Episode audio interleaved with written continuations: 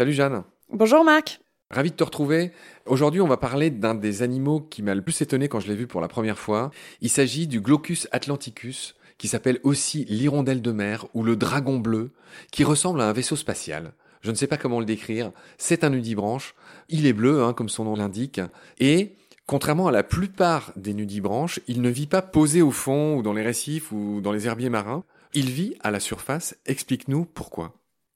Alors c'est une caractéristique bien spécifique de ce nudibranche-là.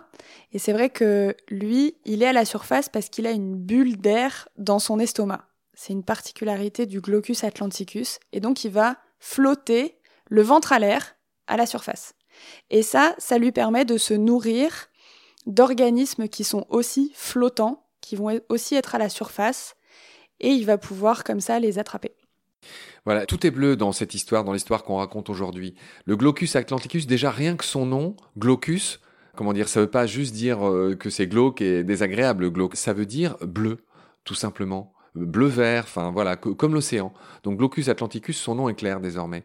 Et quand je disais que tout est bleu, c'est que ce qu'il mange, c'est ce qu'on appelle aussi poétiquement la flottille bleue, que sont les, c'est des jolis noms, la vélelle, les porpites, ou la fameuse galère portugaise, qui est une espèce de flotteur, qui est un animal très bizarre, un flotteur un peu bleu comme ça, avec des longs filaments, euh, pareil, euh, urticants, qui pendent un petit peu comme les méduses. Et tout ça s'appelle le pleuston. Tout le monde connaît le plancton. Le plancton, ça veut dire ce qui dérive, mais le pleuston, c'est tout simplement ce qui vit à la surface. Et pour que la trilogie soit complète, il y a aussi le necton, le necton, c'est tout simplement tout ce qui nage, comme les poissons, tout ce qui choisit sa direction, à l'inverse du plancton qui ne la choisit pas, qui dérive dans le courant, tout comme le pleuston qui dérive, mais celui-ci à la surface. Pardon, j'ai dit plein de gros mots, mais tu viens de nous dire que le glaucus se nourrit de la flottille bleue. J'ai dit leur nom tout à l'heure, ces étranges organismes qui peuplent la surface. Qu'est-ce que tu voudrais ajouter sur ce glaucus atlanticus? T'en as déjà vu? Non, j'ai jamais eu la chance de les croiser. Donc comme tu disais, il s'alimente euh, de cette galère portugaise, cette physalie, qui euh, fait partie de la famille des hydrozoaires, et elle a des nématocystes qui la rendent urticante. Et... C'est des petits harpons, pour faire simple. Hein. Nématocyste, c'est un nom un peu compliqué, mais c'est juste des petits harpons, comme les méduses. Et c'est ça qui fait mal euh, quand on met la main dedans. Et du coup, le Glaucus atlanticus va récupérer ça, les stocker, et c'est ce qui va le rendre lui aussi urticant. Oui. Alors, je disais que ça ressemblait à une sorte de vaisseau spatial. Il a ce qu'on appelle, on l'avait vu pour les nudibranches, il a des, ce qu'on appelle des cérates, c'est-à-dire des espèces de protubérances qui ressemblent à des gros poils. Et ce qui est incroyable, c'est qu'il est capable de s'en séparer volontairement. Oui, c'est ce qu'on appelle l'autotomie. Et euh, effectivement, ce petit animal-là, qui va faire jusqu'à 6 cm de long, peut, pour se défendre, s'il se fait euh, attraper euh, par un poisson ou un autre prédateur, larguer une partie de ses cérates, comme un peu la queue du lézard. Typiquement, ouais, voilà, c'est ça l'autotomie. Hein.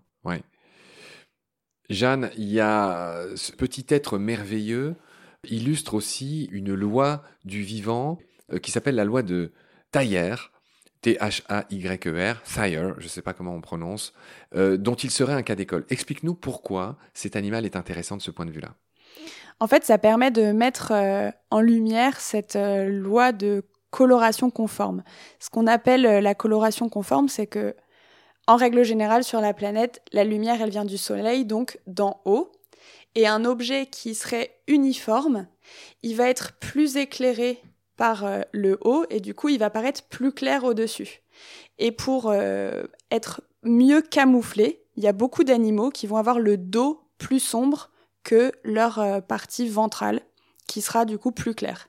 Et on peut voir ça de façon euh, très marquée euh, chez les poissons.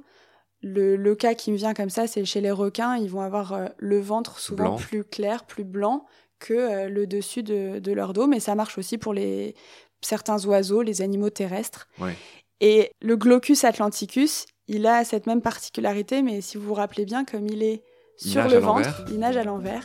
Il est quand même, euh, c'est quand même un cas d'école parce que ça a permis de vérifier cette euh, loi de la coloration conforme. C'est-à-dire, si j'ai bien compris ce que tu dis, il nage à l'envers, mais il a les bonnes couleurs aux bons endroits. C'est-à-dire qu'il est plutôt sombre sur le ventre et plutôt clair sur le dos, si j'ai compris ce que tu avais dit. C'est ça.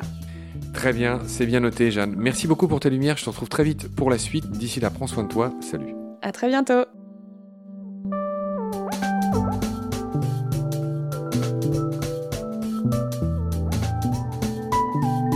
L'océan, c'est la vie. C'est-à-dire que notre vie est intimement liée à la vie de l'océan. Voilà, c'est ça, pour moi, la seule chose qui compte. Tout le reste est secondaire, tirer du pétrole, des trucs. Pourquoi faire? Pour augmenter de 5% la production. Rigolade